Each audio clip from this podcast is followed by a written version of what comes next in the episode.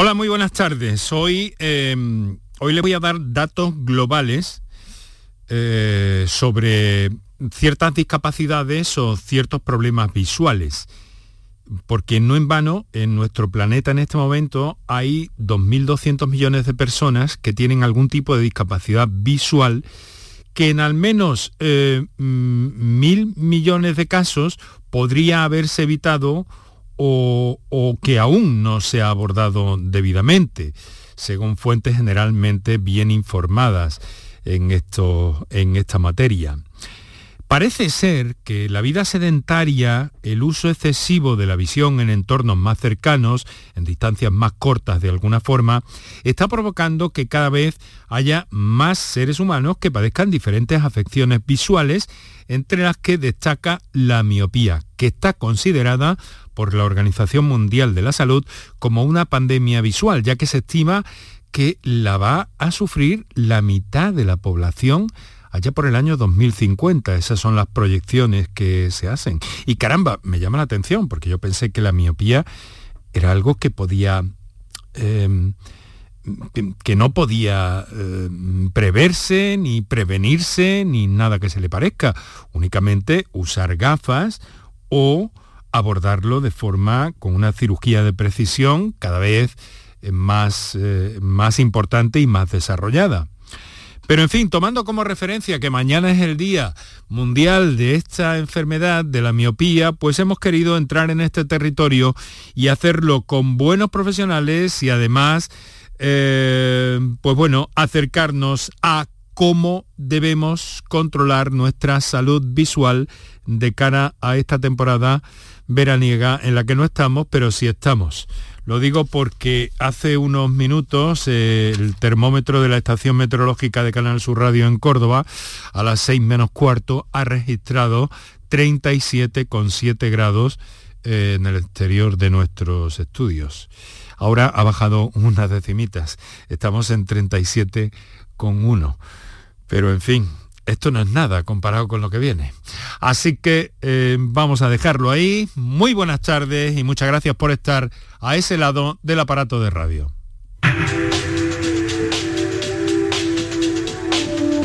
Canal Sur Radio te cuida. Por tu salud. Por tu salud con Enrique Jesús Moreno. Bueno, pues 277 eh, millones de personas por seguir con estos datos globales tienen alta miopía, cuando el grado del defecto refractivo es mayor de 6 u 8 dioptrías y eso eh, aumenta el riesgo de desarrollar enfermedades oculares eh, potencialmente severas, como el glaucoma, mm, por poner un caso. 146 millones de personas padecen retinopatía diabética, de lo que también vamos a hablar, una complicación ocular de la diabetes en la que los niveles altos de azúcar en la sangre causan un daño en los vasos sanguíneos en la retina. Y hay 76 millones de personas eh, con glaucoma. 2,5 millones de personas tienen triquiasis eh, tracomatosa, es una enfermedad en la que las pestañas se vuelven hacia adentro y provocan eh, lesiones importantes en la córnea y eh, pueden llegar a producir la ceguera. En definitiva, que queremos aclarar todo esto, hacerlo con la colaboración de dos especialistas que hemos convocado en el día de hoy, que ya estuvieron hace meses con nosotros y que además de su eh, conocimiento y sabiduría y experiencia, pues nos mostraron también su, buen humor, que yo no sé si con estas temperaturas mantendrán, pero estoy seguro, estoy casi seguro de que sí. Hablo del doctor Eduardo Esteban y del doctor José María García, que enseguida vamos a saludar. Eh, con nuestro agradecimiento para todos ustedes y lanzando, como hacemos eh, de entrada, los teléfonos para que sepan dónde pueden dirigir su comunicación. Hoy, miopía y prevención y atención a la salud visual, especialmente de cara al verano. Para contactar con nosotros puedes hacerlo llamando al 95 50 56 202 y al 95 50 56 222 o enviarnos una nota de voz por WhatsApp al 616 135 135 por tu salud en Canal Sur Radio. Bien, pues en el ámbito de la, de la actualidad en torno a la salud, comentarles que esta tarde se reúne la Comisión de Salud Pública para someter a votación la estrategia de vacunación contra la viruela del mono. Son 200 eh, las dosis que se han recibido y está por determinarse eh, con qué prioridad eh, se van a inocular. Todo parece indicar que estas vacunas contra la viruela del mono se van a inyectar a aquellas personas de alto riesgo que hayan sido contactos estrechos de casos confirmados y probables eh, tanto en el ámbito personal como en el sanitario. Se estima un margen temporal de cuatro días posteriores a la situación de riesgo para controlar la transmisión. La vacunación será pre, la vacunación, queremos decir, la vacunación preexposición, la vacunación o la vacuna en su sentido más eh, clásico, solo se contemplaría en caso de que puedan llegar a un número mayor eh, de dosis. Está previsto que el texto se someta hoy a votación y que luego pase la semana próxima para su aprobación final a la conferencia sectorial. Por otra parte, la Comisión de Salud Pública eh, también aborda hoy de nuevo la administración de la cuarta dosis contra la COVID-19 perdón, para los mayores de 80 años y residentes con toda probabilidad cuando lleguen las vacunas adaptadas a las nuevas variantes después del verano. Será eso ya. Y por otra parte, no me quiero saltar algo en el día de hoy. Y es que hoy jueves 9 de junio es el Día Internacional de una patología conocida como hígado graso, hígado graso no alcohólico, una enfermedad silenciosa que va a estar detrás de la mayoría de los casos de cáncer de hígado en el plazo de una década. Este tipo de enfermedad eh, oncológica es ya el segundo tipo de cáncer que más años de vida resta a la población, la enfermedad del hígado graso, que, lo, que está causada eh, en estadios avanzados, afecta ya a uno de cada cuatro, a una de cada cuatro personas en nuestro país.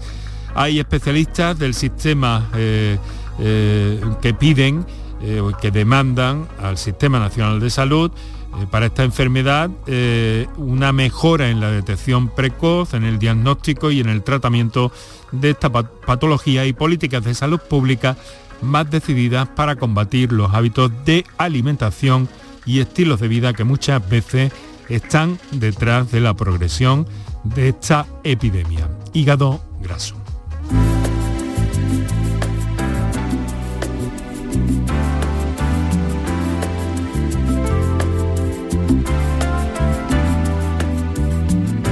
Pues como les digo, eh, estamos eh, con unas temperaturas altitas, especialmente en el interior de Andalucía y más que se avecinan. Hemos de tomar medidas en este sentido para protegernos del calor, eh, para beber agua, para en definitiva estar hidratados, protegernos y mantener oscurito nuestro hogar, que también contribuye a que las temperaturas no se eleven tanto y en definitiva, pues bueno, mm, quitarnos de en medio cuando no se puede hacer deporte en las horas centrales del día, no se debe hacer deporte y no es ni mucho menos conveniente hacerlo. Así que vamos a, tener en cuenta todo esto, con una especial atención también a aquellas personas que por su trabajo, por su actividad laboral o profesional no tienen más remedio que estar expuestos muchas veces al aire libre. También hay formas de, de protección y les rogamos encarecidamente que lo hagan, que se protejan especialmente en los próximos días, donde parece ser que todo confirma que vamos a tener la primera ola, ola de verdad, ola, ola con mayúsculas de, calor en esta Andalucía nuestra, especialmente en el Valle del Guadalquivir. Pero en fin, comentado esto, eh, ya sin más dilación, quiero presentar a nuestros invitados de hoy, eh, fantásticos profesionales en el ámbito de la oftalmología y que nos acompañan amablemente desde nuestros estudios de Canal Sur Radio en la isla de la Cartuja de Sevilla, donde trabajan además en la provincia. Doctor Eduardo Esteban, muy buenas tardes. Hola Enrique, buenas tardes. Muchas gracias por estar con nosotros en esta ocasión presencialmente, eh, porque ya estuvo usted con el doctor José María García, a quien saludo también. Doctor, buenas tardes. Hola, buenas tardes y lo estuvieron a través de, en aquella época un poco complicada para las presencialidades. Hoy les he sacado de casa con una temperatura que también será curiosa en Sevilla, no me cabe la menor duda. Sí, sí, bastante, bastante. Y, y, en fin, les quiero agradecer doblemente, por tanto, esta atención que tienen con el programa, que es como decir con todos los andaluces que ya nos están llamando para reclamar, para reclamar información, para reclamar eh, datos y, en fin, buena eh, aclarar en la medida de lo posible las dudas que vayan planteando. El doctor Esteban es oftalmólogo, como digo, eh, sigue eh, vinculado al Hospital Macarena de Sevilla, ¿verdad, doctor? Bueno, por, por, primero por amistad y segundo por colaboración con Eso algunos es. estudios y referencia Eso de, es. de estudios de, de retina. En torno a la retina y además es profesor en la Universidad de Sevilla. Bueno, ya ex, Ex, ya, ya. me he jubilado y después de 40 años pues ya, ya Eh, he dejado la labor docente. pero sigue ejerciendo como oftalmólogo Sí. y lo mismo que hace el doctor José María García en Sanlúcar, ¿no? En salud ocular, perdona, en sal- Salud- la clínica Salúcar. sí. El que es de. San Lucas es el doctor Esteban. Ah, esto es, sí, perdón. Vive allí, ¿sabes? Eso es. Sí, pero Nosotros- yo colaboro también con la clínica del doctor García, eh, porque llevo allí la sesión de mácula y me acogen con mucho cariño y, y allí seguimos Tienen ustedes juntos. una estupenda relación y además se conocen desde hace tiempo. Me da la impresión de que tienen mucha mucha complicidad entre ustedes, que son buenos amigos. Sí, sí. Porque Buen, la, psico- buen psicólogo, Enrique. la- la participación que tuvieron ustedes en la anterior ocasión en el programa fue absolu- absolutamente maravillosa. Además de, de, de, en fin, de con, con una eh, calidad científica enorme, pues luego con un humor estupendo y, y muy divertido que, que recuerdo aquel programa y que me lo comentaron además otros colegas suyos incluso. Pero bueno, Claro. vamos a ir, vamos a ir a lo que vamos. A ver, eh, doctor Esteban, eh, la miopía, la, la Organización Mundial de la Salud la describe como una, como una pandemia. Mm, sí, realmente es una pandemia desde el punto de vista del número, pero tampoco hay que mirar la miopía con miedo. Sí. La miopía es un defecto que se ha, ha venido evolucionando del humano desde que ha empezado el trabajo cercano. Posiblemente los neandertales seríamos un poco miopes, pero cuando empezamos a trabajar trabajos de cerca, pues el sistema ocular se fue adaptando a la visión de cerca y se miopizó. De hecho, actualmente es pandemia porque la- las nuevas mm, las nuevas tecnologías y el trabajo de cerca, las tablets, los ordenadores, el móvil que no está todo el día haciendo ejercicio hace que nuestros jóvenes pues desarrollen es- una miopía de, de hábito de- del trabajo cercano. O sea, Entonces, hay, hay mucha cantidad de miopes porque también condiciona el trabajo de cerca. claro, o sea que entonces la miopía puede ser eh, puede ser evitable, quiero decir, ahí, ahí eh, se puede prevenir. Mm, Es que claro, decir, ¿cuáles son las causas de la miopía? Bueno, la primera es genética. Sí. El que nace, el- se puede hacer miope no solo porque aplica la vista de cerca, sino porque con- tiene un condicionante genético de que se va a hacer miope. De hecho, el 27% de la población es miope. Hay muchos que utilizan tablet, otros que no, agricultores, o sea que hay una miopía genérica de un 25% de la población. Mm, Y hay que hablar sin miedo de la miopía, no es la miopía de efecto, que puede ser hasta 5 o 4 dioptrías, que es una miopía sin mayor importancia, y las miopías que son de más de 6, que sí condiciona, como te he dicho antes, una serie de patologías en la retina, en la periferia, agujeros maculares, problemas de tensión, problemas de desprendimiento de retina. Esa es la que realmente hay que llamar la atención. Y la solución actualmente, contemporáneamente, doctor, es la cirugía. Esto está más que asentado ya. Bueno, yo no diría que fuera cirugía. A ver. Eh, con gafas y lentillas se resuelve muy bien el problema de la miopía. Mm, diríamos que ahora con los- estos ambientes cálidos, que hay mucha sequedad, que, que nos vamos a la playa, que sin la arena de la playa hay que tener muchísimo cuidado en verano, el uso y el abuso de la lentilla, hay que ponerse lágrimas artificiales. Pero la cirugía es una alternativa que se le da a la persona que por H por B no tolera gafas, no tolera lentilla, o está harto de, de- de estar dependiendo de una ayuda y se operan. La miopía también que deja quitar un mito, o sea, la miopía en sí, la alta, no se quita con la operación, se quita el defecto de gafa, el defecto refractivo. La miopía condiciona un desglazamiento del ojo, que eso la operación no lo quita. Que la gente sepa, me he operado de miopía, ya no existe más miopía, no. Señor, si usted tiene más de 8 dioptrías de miopía, usted se tiene que vigilar periódicamente la retina porque sigue teniendo un ojo miope. Lo que pasa es que lo hemos operado y le hemos quitado las gafas.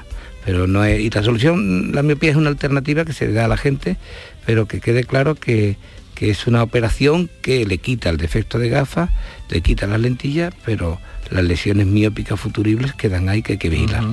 Son también muy importantes las intervenciones que llevan a cabo eh, colegas suyos eh, en todo el mundo. Conocemos unos casos eh, cercanos de la Sociedad Andaluza de Oftalmología que viajan próximamente a países de África donde se pueden solucionar algunos de estos problemas, no ya solo relacionados por supuesto con la miopía, ¿verdad, doctor Esteban?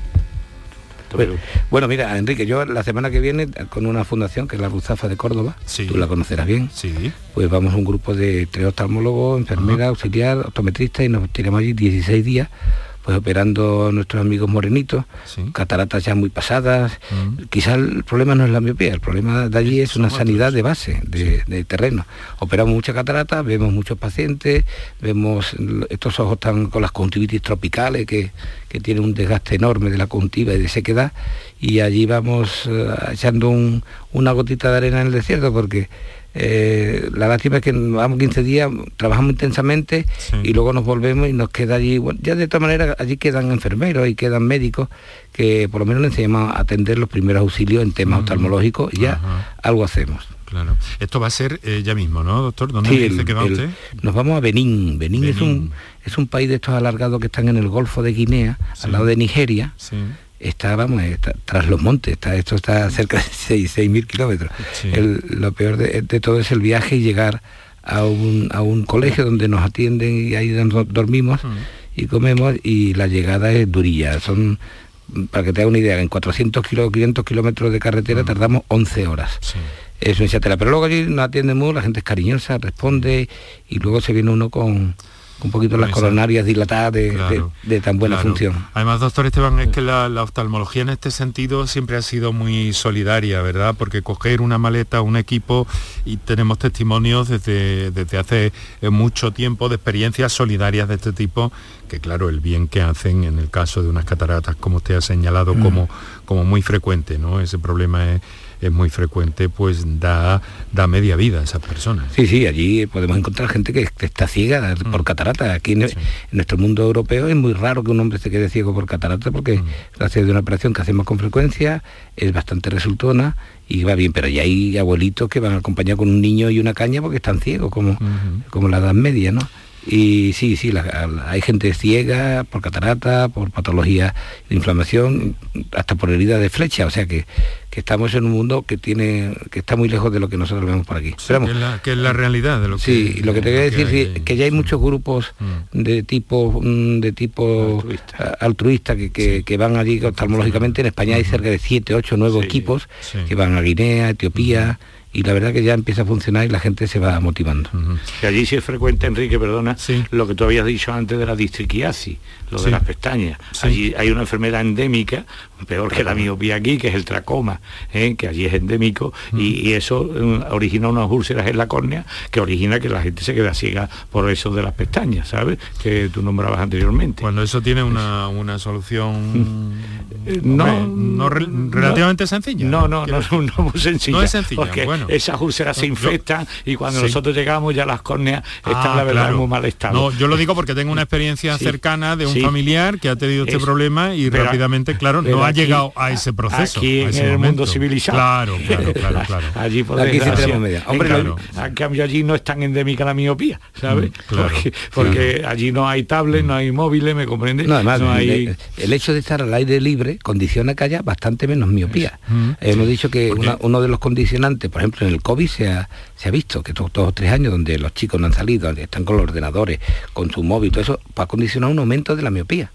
Eso es real y es científico. Allí no, allí están al aire libre y, el hecho de que tú estés mirando el ambiente a distancia, pues condiciona que haya menos miopía. Y es una de las razones que aconsejaría yo, que ahora en verano, por ejemplo, que estamos más tiempo fuera, salimos más a la calle, vamos a la playa o salimos al, jardín, la, visión, por así decirlo, descansa en la mirada de lejos y no condiciona el trabajo de cerca. O sea que deberíamos buscar horizontes. Exactamente. Eh, hombre, los que ya peinamos canas, eh, nos acordamos que nosotros de pequeños jugábamos en la calle.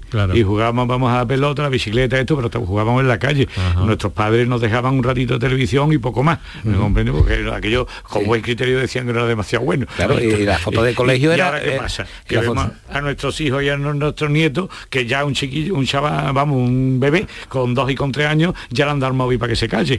Entonces, pues claro, eso luego condiciona al todo el sistema visual una acomodación que es el que hace a su vez desarrollar la miopía. Por eso, como tú decías, ¿qué consejo hay para el verano? ¿Qué consejo es aparcar los móviles, aparcar los tablets, e irse a correr, y, lo que te has dicho, mirar al horizonte. no hay ejercicio mejor para la vista mm. que sentarse en la playa y mirar al horizonte. Mm. Eh, si todos miráramos un ratito al horizonte, no tendríamos tantas miopías como tenemos hoy día. José María, lo cierto es que el verano presenta, eh, cuando menos, algunos cuidados que, o algunas circunstancias que hemos mm, de tener en cuenta eh, antes de empezar unas vacaciones, antes de, antes de, salir a la calle incluso, ¿no? Sobre todo por el sol, me imagino, por el calor.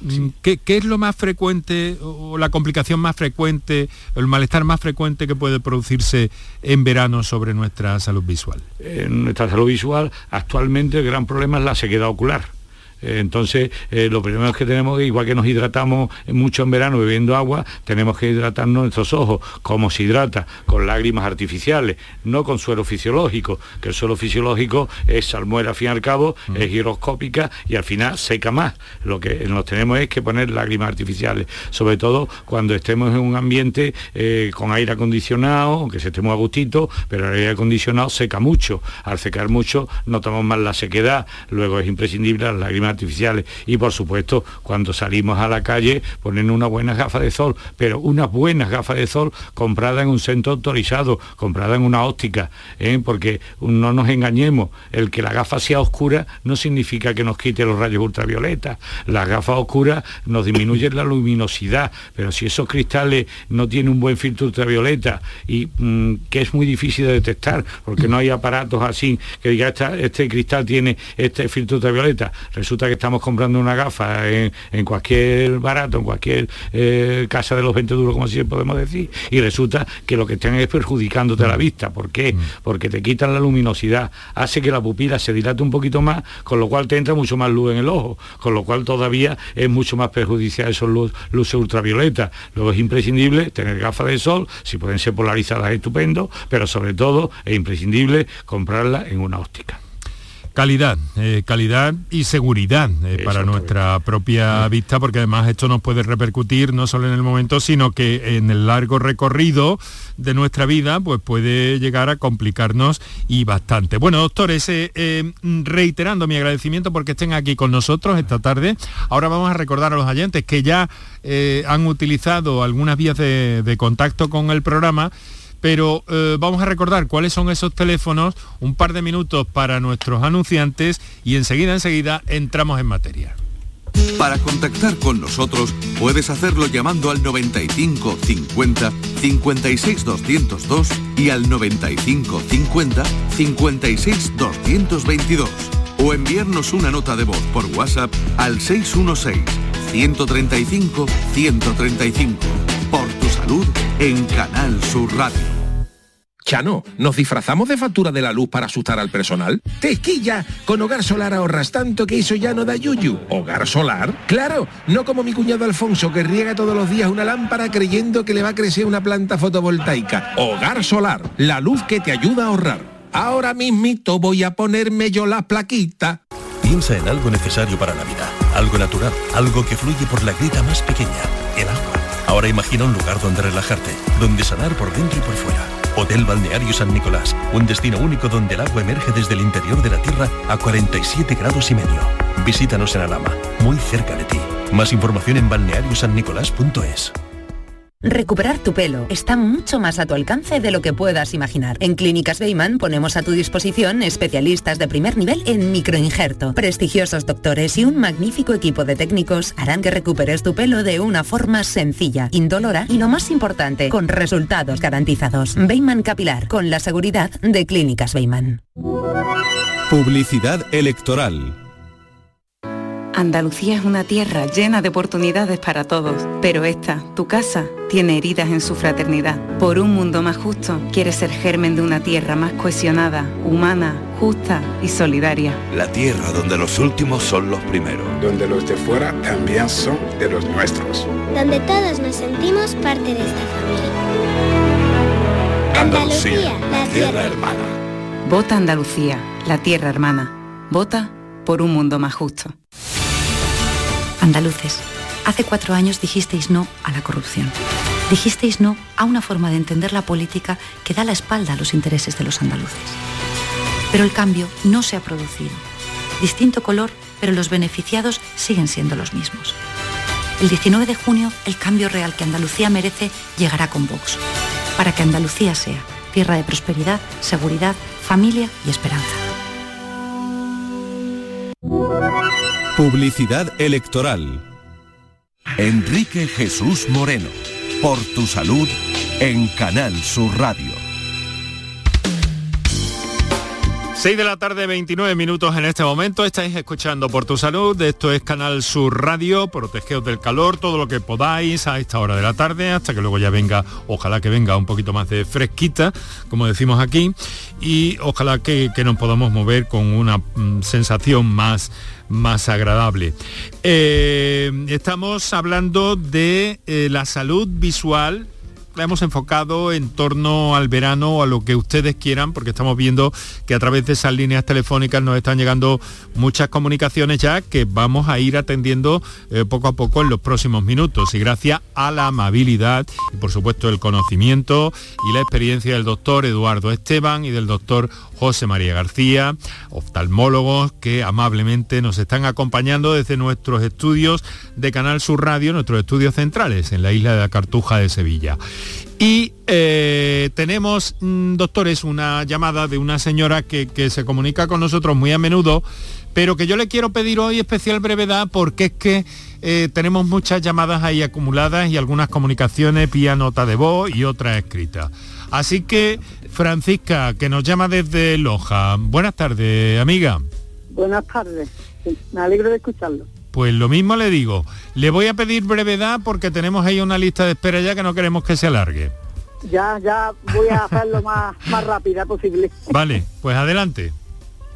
Mire usted, yo soy una señora de 75 años. He sido toda la vida miope. Con bastante miopía que a consecuencia de eso me, me han operado de los ojos, de los dos de desprendimiento de, retina. Y ahora me operaron también de catarata. Pero he ido a revisión y me han dicho que una lentilla se me ha, se me movido, ¿sabe usted? Y que me han dicho que no es bueno que me opere porque al estar que con ese ojo no veo mucho, es el que veo menos, que es posible que mejor es que no me opere. Yo quiero saber la opinión de, de ustedes. Muy bien. Pues se las trasladamos, eh, doctor Esteban, doctor García, eh, ¿quién de ustedes? Venga, Venga, respondo yo, José María. José María. Venga, José María. Eh, Francisca, encantado de escucharle y atenderle. Evidentemente tiene un, un ojo bastante patológico. Ya era miope magna en su día, desprendimiento de retina, y entonces seguramente tendrá usted un ojo grande. Al tener un ojo grande, las lentes intraoculares sí se pueden movilizar un poquito. Pero si la movilidad de esta lente no afecta al eje visual, pues entre, en estos ojos que ya han estado operados de desprendimiento de retina, lo mejor es no tocarlo.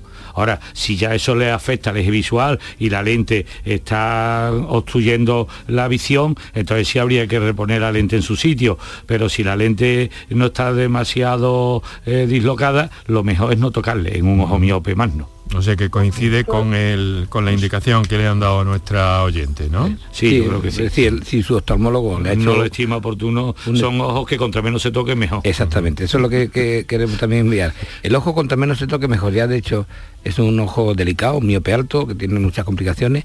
Si ya se ha operado de desprendimiento de retina y se ha operado de catarata, si la lentilla est- está estabilizada y no hay nada, el consejo que le ha dado su oftalmólogo es correcto.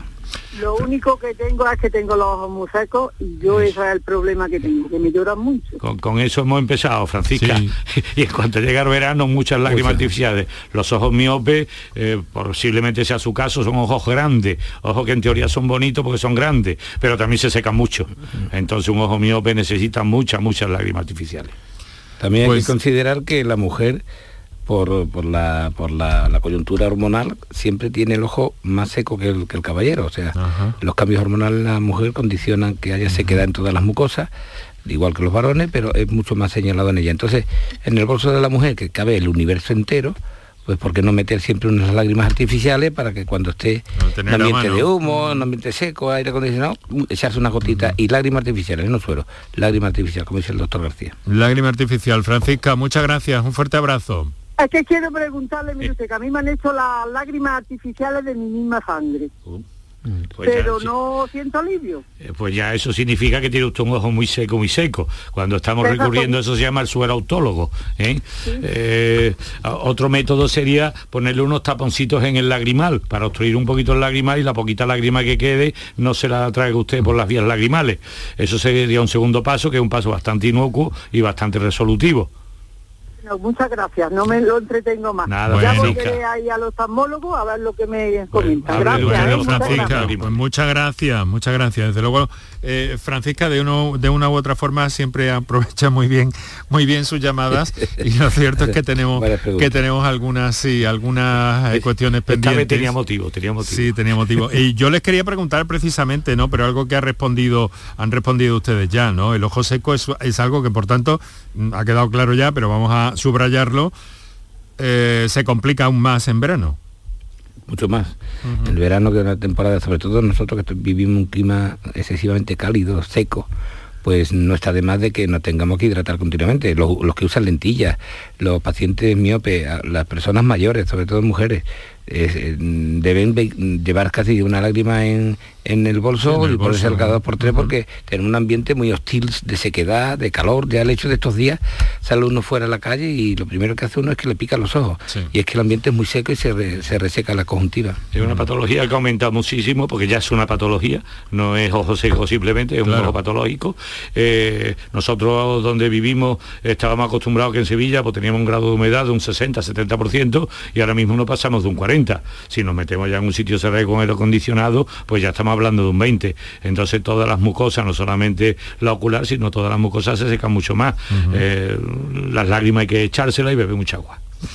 Bueno, pues ahí lo tienen. Hay que, hay que tener esto en cuenta porque además lo del ojo seco sí que lo hablamos en otra ocasión como auténtica epidemia también, porque esto es un fenómeno muy muy muy recurrente, recurrente, Y, por desgracia va a peor, porque las condiciones climatológicas, la capa de ozono, eh, la falta de humedad, la falta de agua, eh, todo eso contribuye a que incremente los, bueno, por supuesto, el, uso de la tablet, de los móviles, de los ordenadores, de todo, al tener eh, un, siempre el ojo mirando a un punto fijo, tenemos mucho menos parpadeo, al parpadear mucho menos, pues se seca el ojo mucho más. Entonces bueno, pues vamos a escuchar una nota de voz que tenemos ahí pendiente en el 616-135-135. Adelante, compañeros. Hola, buenas tardes. Eh, mi consulta para los especialistas es la siguiente. Yo desde que nací prácticamente tenía un ojo vago, pero mi madre me llevó al oculista ya mayor, con 15 años. Entonces me dijeron que ya eso no tenía remedio. Pero mi pregunta es la siguiente. Si yo me opero ese ojo, ¿recuperaría visión? Y por otro lado, también he estado últimamente en el oculista recomendado por mi doctora y me han sacado el ojo bueno, con el que veo bien, un poquito de, de, deficiencia de visión a lo lejos, pero muy, muy poquito. Entonces me ha dicho que no necesito gafas apenas, que no es necesario, que es muy pronto. ¿Esto es correcto?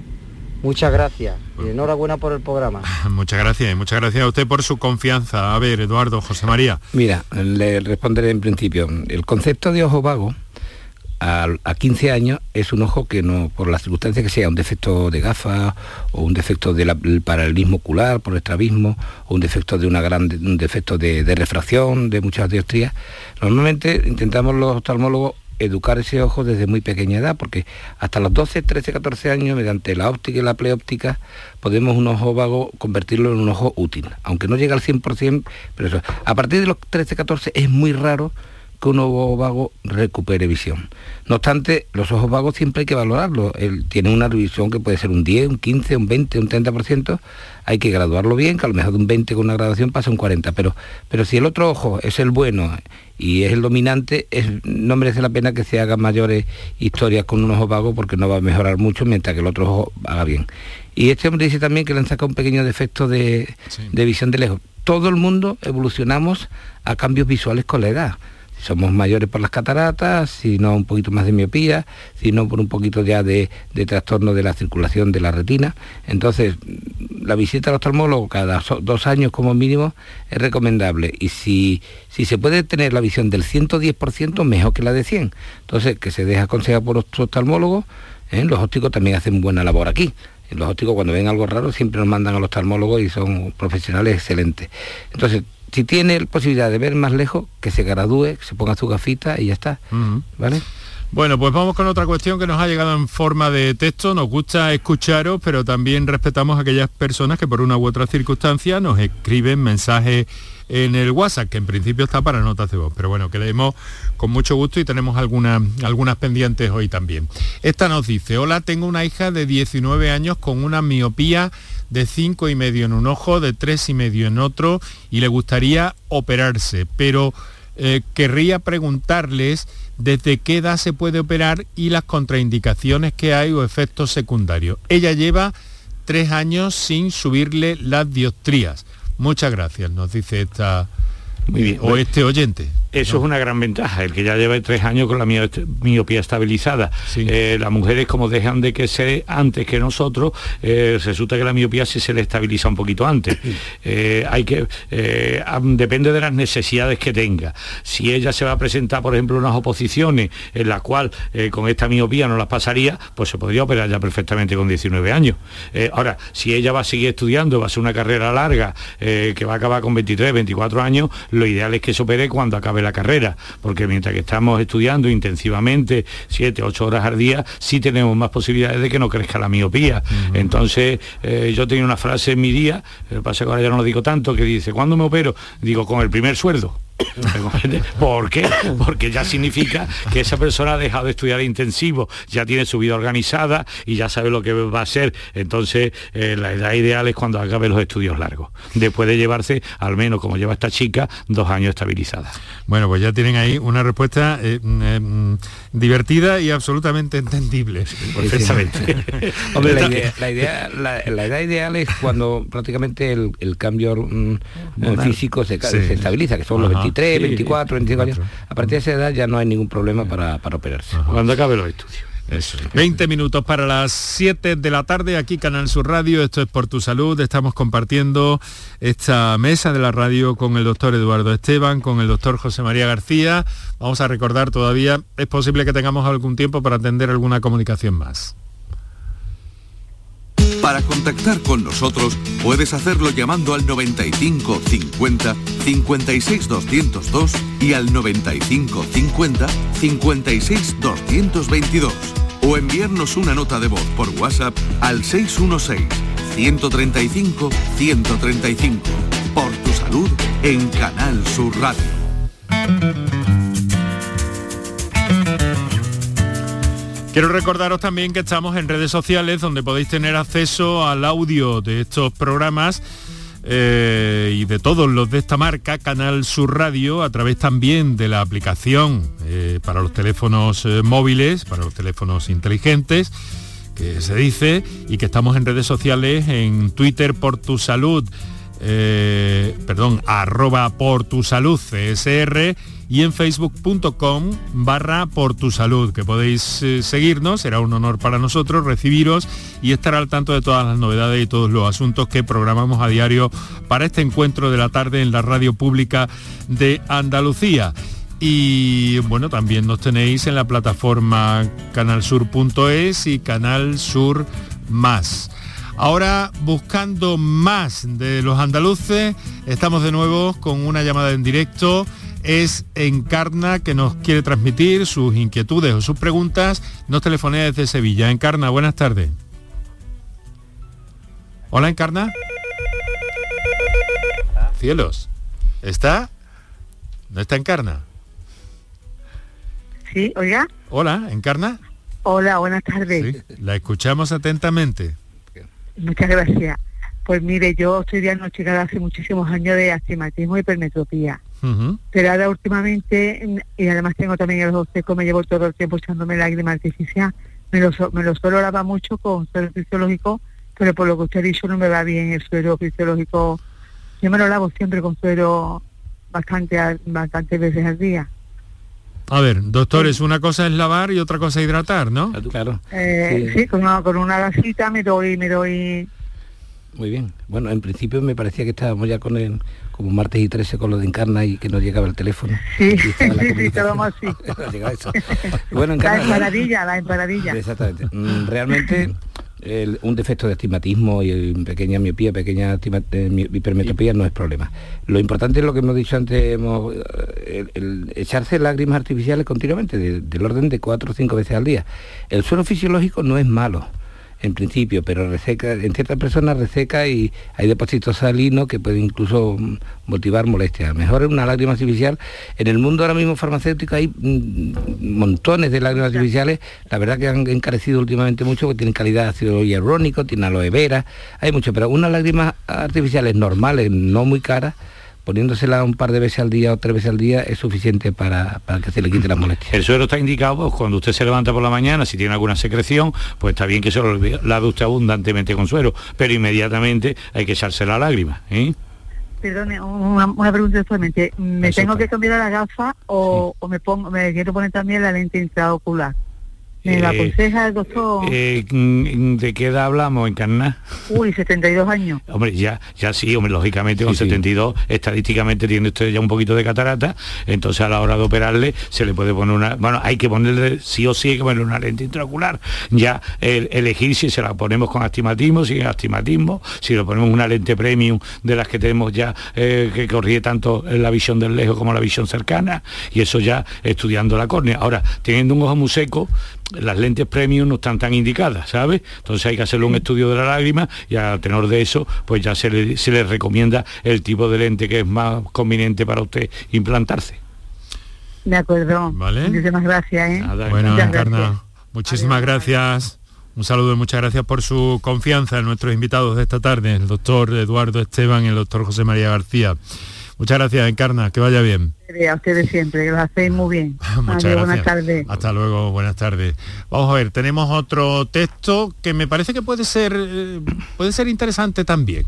Dice, buenas tardes, les hablo en nombre de mi hermana y el mío propio. Somos decoradoras de cerámica y últimamente, después de estar pintando con la vista fijada, cuesta centrarla al levantar la cabeza para mirar al lejos.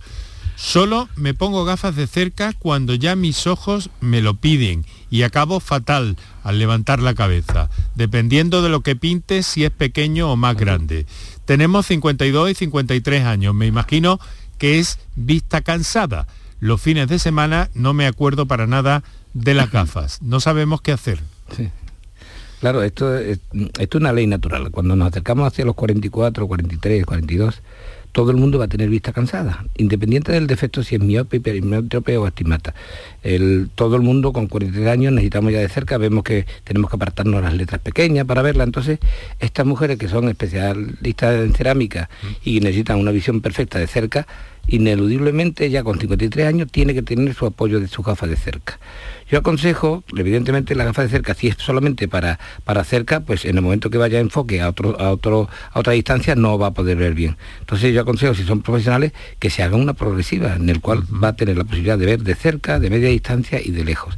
Con eso olvidaría, se, se obviaría la visión turbia. Y luego, la gafa de cerca no hay que llevarla todo el tiempo, nada más que cuando se aplique de cerca. Por lo demás, si no hay un defecto importante de lejos, puede ir, como dicen ella, el fin de semana se olvidan de ella. Pero todo el mundo a partir de los 45 años, obligatoriamente, tiene que tener su gafita de cerca. Pues ahí está, por cierto, unas cerámicas que nos han enviado unas fotografías, estas dos hermanas, o la que habla en nombre de las dos, una cerámica preciosa, por cierto, que no me atrevo a identificar ni de aquí ni de allá, pero que están en Andalucía y desde luego lo que hacen es, eh, y pintado a mano, les aseguro que es una, una auténtica maravilla de precisión y de elegancia. Bueno, pues eh, vamos a ir buscando otro asunto, a ver qué tenemos pendiente. Eh, tenemos pendiente llamada. Eh, ¿Tenemos posibilidad de escuchar eh, nuestra llamada o vamos a una nota de voz? Querido Kiko Canterla, eh, vamos a escuchar una nota de voz, me parece mejor, inicialmente al menos. soy Antonio desde Sevilla. Yo desde muy chaval, desde los 15 años, tengo hipermetropía y atismatismo. Y desde entonces me puse las gafas y yo tenía muy poca graduación. Yo tenía 0,25 en un ojo y 0,50 en el otro. Pero claro, con la pandemia, con las mascarillas y eso, se me empañaban las gafas y como yo veía bien sin gafas, pues me las dejé de poner. Total, que ahora ya no veo bien. Ahora ya me tengo que poner otra vez gafas, ya que estamos sin mascarilla. Y eh, fui a mi doctora de cabecera y me dijo que, la vista ya no la regula, no la gradúa el, el oculista, que eso tengo que ir a una óptica y que allí me la regula. Pero claro, en una óptica no me fío yo de, la, de las diostrías que me vayan a dar. Y es que no sé qué hacer, la verdad. ¿Cómo puedo hacer para saber que quien me está mirando la vista está bien hecho y es verdaderamente lo que necesito. Bueno, pues la, pregunta, muchas gracias por esta pregunta porque es muy interesante, tiene muchas lecturas y yo estoy seguro de que eh, tanto, y le voy a pedir la opinión a los dos, tanto el doctor Estema como el doctor García nos van a dar, pues, nos van a hacer diana en este tema. Mire usted, Antonio, eh, lo primero, el hipermétrope eh, es lo contrario de la miopía. El hipermétrope es una persona que ve bien, pero ve bien a costa de un esfuerzo. Entonces, mientras que somos relativamente jóvenes, el ojo, el ojo tiene capacidad de acomodar y de compensar esa hipermetropía. A medida que vamos haciendo los mayores, ya el ojo deja de compensar y entonces eh, no es que le aumente la diostría, sino que se ponen más de manifiesto y usted necesita ponerse más la gafa. ¿Vale? Entonces, e, eso en cuanto a la hipermetropía. Ahora, ¿quién le pone esa gafa? Pues mire usted, si es un, un, chiquillo, es un bebé, un chiquillo pequeño, los hipermétropes es conveniente que la primera vez sobre todo lo veamos los oftalmólogos porque hay que dilatarle la pupila para saber justo el grado de hipermetropía que tiene. Ya cuando somos adultos, los optometristas ópticos eh, están más que capacitados para poderle graduar su visión con total garantía. Recuerde usted que hoy día el, el optometrista ha hecho una carrera superior, ha estudiado en Granada o ha estudiado en Sevilla, ha hecho una carrera de cuatro años, ha pasado su selectividad. Pues con esto quiero decirle que es un personal totalmente cualificado para poderle graduar con total garantía su hipermetropía. Él tan cualificado está que si él ve que hay algún problema que se le escapa de las manos, nos lo manda al oftalmólogo directamente y no se le caen los anillos del dedo. ¿eh? Entonces, eh, lo que le ha dicho su médico de familia, pues la verdad que es así. Eh, nosotros hoy día los oftalmólogos nos dedicamos más a la patología y nos dedicamos un poquito menos a la refracción. Entonces hoy la refracción está en manos de los optometristas. Y yo quiero realzar un poquito la idea del doctor García. El óptico está perfectamente capacitado para graduar a una persona bien, bien, 100%. Él tiene un aparato y todo eso. Y no dude de que la confianza es tanta entre óptico y oftalmólogo que si el óptico ve cualquier detalle raro extraño, se lo va a decir a usted, le va a decir, mira, veo algo raro que conviene que complemente esto con una visita al oftalmólogo. Y, crear esa confianza, porque la gente antiguamente decía, bueno, pues yo no me fío del óptico a ver si quiere venderme las gafas o quiere hacer otra historia. Eh, confíen en los ópticos que son unos profesionales excelentes. Pues más claro, más claro no se puede dejar y un procedimiento más colaborativo y más eh, para trabajar finalmente en beneficio eh, del paciente como, como es norma de la medicina, pues no se puede eh, no se puede tener más claro. Así que está por no hablar de la tecnología que tanto ha afinado este tema. ¿eh? Hoy día todas las clínicas eh, contamos con de oftalmología clínica, contamos con optometristas dentro de nuestras clínicas y es un gran, apoyo, como bien dice Enrique, por la cantidad de tecnología que manejan y ellos manejan la tecnología con una soltura enorme. Entonces, confíe totalmente, no hay problema. Para nosotros los que vamos ahora mismo de campaña África, llevamos tres optometristas, o sea que la base fundamentalmente de, del, estudio del ojo, de las capacidades visuales, eh, primero va al optometrista, usted le hace el estudio, la agudeza visual, la visión y después ya pasa al oftalmólogo. O sea, para nosotros el optometrista es un ayudante y hoy día la tecnología, como hemos dicho, es tan complicada que un optometrista te hace el estudio perfecto de lo que es una retina, un estudio eléctrico, un estudio de las medidas de la córnea, el estudio de la OCT, el estudio de la, de la retina, cualquier patología, están capacitados porque estudian esta carrera que ya no es poner gafas, ya es mucho más complejo. Claro. Es algo serio. Muy bien, pues queda absolutamente claro y nítido. Ahora eh, tenemos eh, unos minutitos todavía, vamos a atender una comunicación en directo. Es María que nos telefonea desde Huelva. María, buenas tardes. Hola, buenas tardes. ¿Qué tal? ¿Cómo está? Pues aquí anda por con mucho calor. Bueno, si yo le contara... uy, uy, uy, No, pues anda que aquí no se queda traído. Ya lo sé, ya también lo sé, también lo sé. Pero bueno, yo soy de una tierra que por lo menos antes era de Macalo. Yo soy extremeña sí. y tela marinera. Bueno. Pero hoy ya veo yo en los telediarios y eso y el tiempo y está poco más o menos que aquí. Bueno, ¿y cómo estamos de la salud visual? Pues estoy regular, mira. A mí me operaron, yo tengo 82 años, me operaron mm, de cataratas con 76. Bueno, pues eh, me operaron los dos ojos en 20 días. Yo como salí allí estupendamente, muy bien y tal. Bueno, me pusieron mi, porque yo tengo gafas desde joven.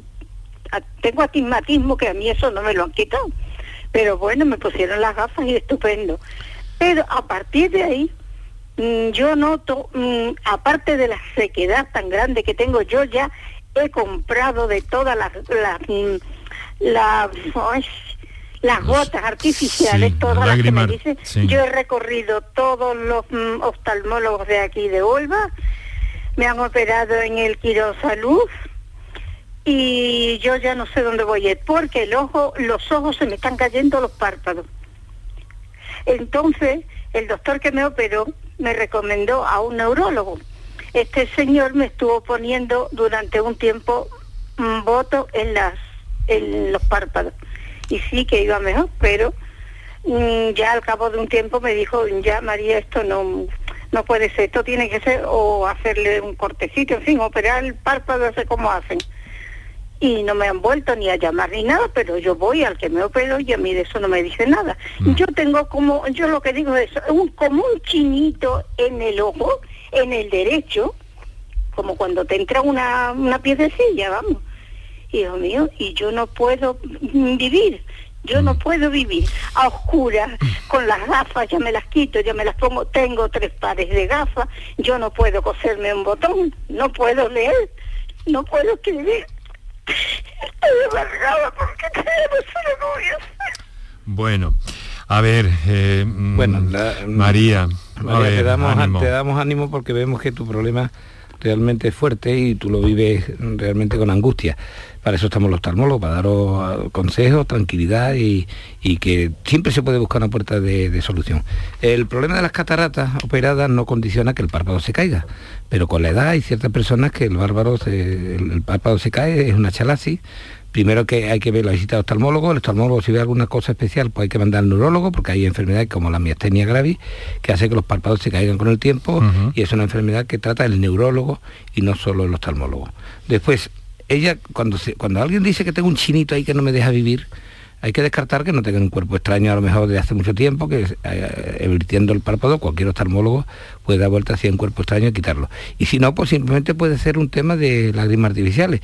Ella dice que ha tocado todas las lágrimas no se mejora, pues habrá alguna que sí, de verdad. Entonces, si no solo con lágrimas, va, hay un montón de pomadas que dan espesor a la córnea, eh, hay eh, espesor a, la lágrima, a la lágrima natural, unas pomadas que son de lágrima artificial, pero en pomada, y a lo mejor tiene que hacer una, un combinado de eso. También hay muchas pomadas y tratamientos para estos ojos que ella lo vive con tanta angustia. Creo que que su oftalmólogo le puede dar alguna salida. María, mujer, no, no desespere y, mucho ánimo y además eh, la comprendemos también por, en fin, por la, nitidez y la capacidad que, ha tenido usted para, para contarnos todo esto. No desespere.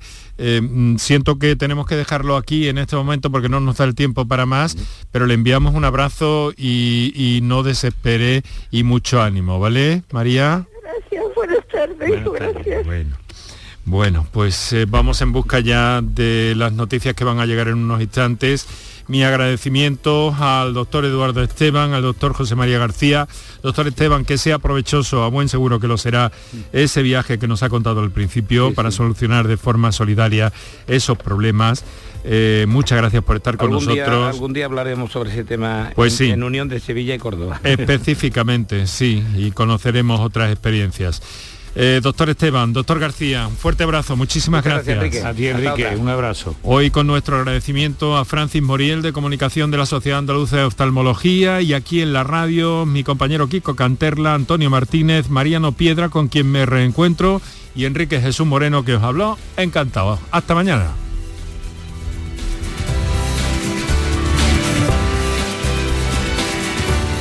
Noticias, tiempo, tráfico.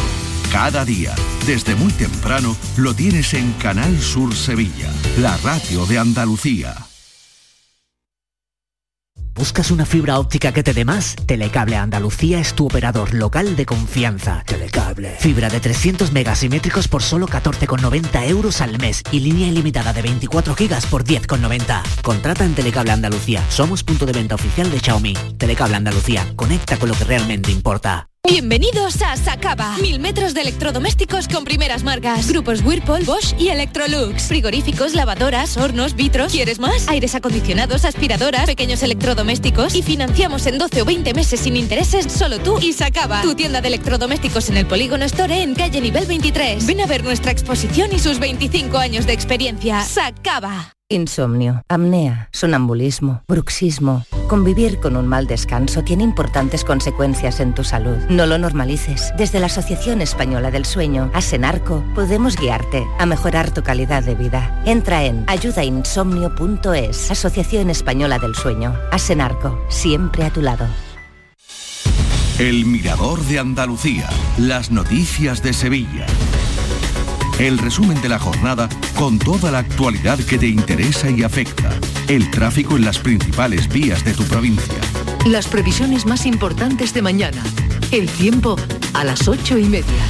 El repaso a la información del día lo tienes en Canal Sur Radio, la radio de Andalucía en Sevilla.